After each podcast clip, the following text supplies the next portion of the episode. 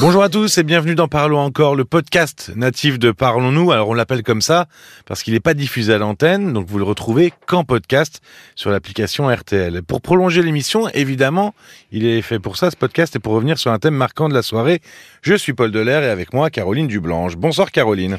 Bonsoir Paul. Christian nous a appelé parce que son compagnon est décédé en 2021 à la suite de plusieurs problèmes médicaux et euh, Christian ne comprenait pas pourquoi il ne lui avait jamais parlé en 10 ans de relation de son problème de diabète. Oui. Alors il semblerait que le compagnon de Christian ait été dans le déni. Euh, la définition du mot dénier dans le dictionnaire, c'est nier, refuser de reconnaître quelque chose comme sien. Et en psychologie, qu'est-ce que c'est que le déni? En psychologie, euh, Freud en a parlé. euh, euh, c'est un mécanisme de défense inconscient et qui permet de se protéger euh, d'une réalité euh, douloureuse, euh, insupportable ou, ou angoissante, tellement angoissante ou tellement insupportable qu'elle pourrait provoquer un véritable effondrement psychique. Donc en fait, c'est une protection euh, qui protège de l'angoisse comme un mur invisible qui protège du danger. C'est euh, quelque chose qui... Euh... Tiens d'ailleurs, est-ce que c'est quelque chose qui est conscient? Parce qu'on a l'impression parfois que la situation elle est tellement évidente euh, que la personne qui est dans le déni, elle le fait de façon volontaire. Qu'on on dirait qu'elle le fait exprès de pas vouloir voir. Oui, euh, de l'extérieur, euh, c'est-à-dire que on ne choisit pas d'être dans le déni, ou plutôt on ne décide pas d'être dans le déni. C'est Pour reprendre la définition, en fait, c'est un mécanisme de défense inconscient qui protège, qui hum, comment te dire C'est-à-dire que pour te donner un exemple, on peut tous y avoir euh, recours. hein. Euh, et c'est souvent même la première réaction euh, quand il y a un événement dramatique, une catastrophe que l'on apprend. Euh, notre première réaction, on apprend le, le décès d'un proche. proche.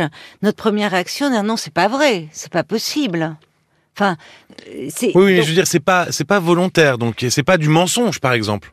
Ah, mais ça n'a rien à voir. Mais tu as raison, souvent on peut le comparer. Peut-être que, d'ailleurs, chez Christian, euh, il y avait quelque chose de cet ordre-là, parce qu'on le sentait évidemment très triste d'avoir perdu son compagnon, mais il y avait aussi un fond de colère, euh, comme si... euh, comme s'il avait fait, enfin, contre lui, comme si, au fond, il lui avait menti sur une situation qu'il connaît. Non, mais on est dans deux registres totalement différents. Le mensonge, lui, il est fait consciemment. Oui, c'est délibéré.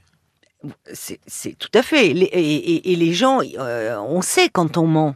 Alors parfois, il y a des personnes qui ne peuvent pas s'empêcher de mentir, c'est autre chose. Mais en tout cas, ils sont conscients qu'ils mentent. Mhm. Alors que le déni, lui, il est inconscient. D'accord. Euh, on ne sait pas qu'on est dans le déni. Euh, quand on commence à le dire, c'est que euh, on commence un peu À sortir. sortir. Euh, on ne sait pas qu'on est dans le déni. On, on ne décide pas d'être dans le déni. Alors, on le voit à l'œuvre chez les autres personnes. Parce que parfois on se dit c'est pas possible. Enfin, c'est cette personne, elle est dans le déni, elle veut pas voir cette réalité. Mais on le voit pas chez soi. hein. C'est cette euh, façon de dire, c'est les autres qui sont fous, c'est pas moi, c'est toujours ça, c'est les autres qui mentent, c'est pas moi. Oui, c'est ça. C'est-à-dire que non, non, c'est quelque chose qui est qui est inconscient. Alors quand je disais qu'on peut tous y avoir recours, euh, c'est face à l'annonce euh, ben, d'un deuil, d'une maladie grave. et là, il est temporaire. Le déni, c'est il est, c'est-à-dire que c'est ça permet un peu d'amortir ce choc émotionnel qui va arriver, mais ça l'amortit un peu. Donc Et il est temporaire, c'est qu'une étape? Oui. Ça peut être dans, dans Ah les oui. cas d'annonce de maladies graves, c'est très fréquent. hein. Quand on annonce Oui. à quelqu'un qu'il a un cancer, une maladie bon grave, la personne dans un premier temps, euh, euh, l'entourage voit notamment elle, elle se rend pas forcément compte, mais dans un premier temps, elle fait comme si euh, l'entretien n'avait pas eu lieu, comme si le diagnostic n'avait pas été annoncé. Elle continue à fonctionner, enfin, et parfois l'accompagnant dire mais qui, qui, qui était présent va dire mais euh, il n'a pas entendu ou euh, il n'a pas compris ou en fait c'est c'est un peu euh, c'est une étape pour se préparer à faire face à l'épreuve. Mais alors parfois on dirait que c'est vraiment quelque Alors parfois on dirait que c'est une étape qui s'éternise, qui Ah dure bah très alors, longtemps. Ce n'est plus une étape, c'est-à-dire que là on est dans un déni qui est massif. D'accord. Dans quel cas, par exemple? Alors, on le retrouve euh, fréquemment dans les familles où il y a de la violence. Mhm. euh, où au fond il y a un déni de la violence. C'est-à-dire que euh, c'est minimisé, c'est la, la, la réalité n'est pas perçue comme telle, et, et souvent d'ailleurs le déni c'est très contagieux. Hein, c'est J'allais dire ça s'apprend, alors que je te disais à l'instant que c'est inconscient. Je veux dire par là qu'il peut y avoir un héritage familial. Euh, dans les dans les familles où il y a de la violence, il y a bien souvent du, du déni et qui est euh, commun à tous les membres de la famille. On le retrouve parfois euh, dans les violences conjugales, où euh, la, la, la, la femme qui est, qui est battue euh, a tendance à être dans une forme de déni par rapport à la violence Oui, de à son minimiser compagnon euh, ce qui se à, à passe. minimiser, à rationaliser en disant oui, mais c'est parce que il était énervé ou il Mhm. avait consommé de l'alcool ou vraiment là j'ai eu un comportement qui l'a poussé à bout. Donc finalement, elle minimise complètement La réalité. la- la réalité. Et, et surtout, elle pense que euh, euh, la, la- la violence de son compagnon va s'arrêter euh, d'un coup de baguette magique. Là où on retrouve aussi fréquemment ce déni massif, c'est dans les addictions. Donc euh, oui, la cigarette, l'alcool, ces choses-là, la drogue. Alors, euh, moins la cigarette que l'alcool. Ah, Plutôt l'alcool Oui. Euh, la cigarette, là, on sait euh, qu'on est Oui, fumeur finalement, oui, la cigarette, on fait enfin, pas semblant. dire, on fait pas semblant, on va pas se ça, cacher. ça se cache pas, c'est Voilà, vrai. ça se cache pas. La personne qui est malade alcoolique peut se cacher de son entourage. Euh, y a et en fait, ce- c'est un véritable désaveu hein, de la réalité. C'est-à-dire que euh, la personne va dire que, et, euh, en fait, mais non, elle n'est pas Oui, alcoolique. elle ne pas. contrôle bien. Elle, elle boit, mais raisonnablement, comme tout un chacun quand je, quand je quand veux. elle le veut, quand elle le décide. Et ce déni, il a une fonction là, parce que il permet à la, à la personne qui est malade alcoolique de conserver une bonne image d'elle. On parlait tout à l'heure d'un risque d'effondrement psychique. Là, c'est malgré tout conserver une bonne image de soi. Alors, ce qui évidemment n'est pas sans conséquence, ça peut être désastreux le déni, Ouais. parce que une personne qui est qui est dans qui est toxicomane, qui est euh, qui souffre d'alcoolisme, bah, ça l'empêche de prendre conscience de son trouble, de son problème, et donc de se soigner.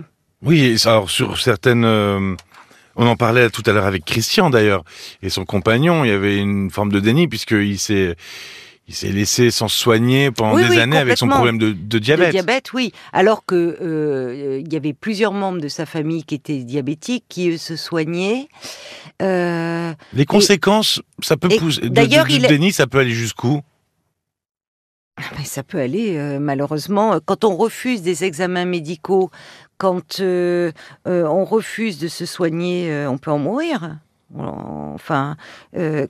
je pense quelqu'un qui a qui est atteint d'un cancer, qui a des, des, des premiers symptômes où le, le médecin traitant peut dire j'aimerais bien que euh, vous fassiez tel examen ou et où finalement euh, la personne refuse de faire ces examens et pendant ce temps-là euh, ben, la maladie progresse et parfois jusqu'à Ouais, Ça peut être dramatique. ouais. Chez euh, dans les cas de violence conjugale là aussi à minimiser Mhm. la violence de son conjoint ou à penser euh, qu'il va changer mais malheureusement jusqu'au jour où le coup va être fatal.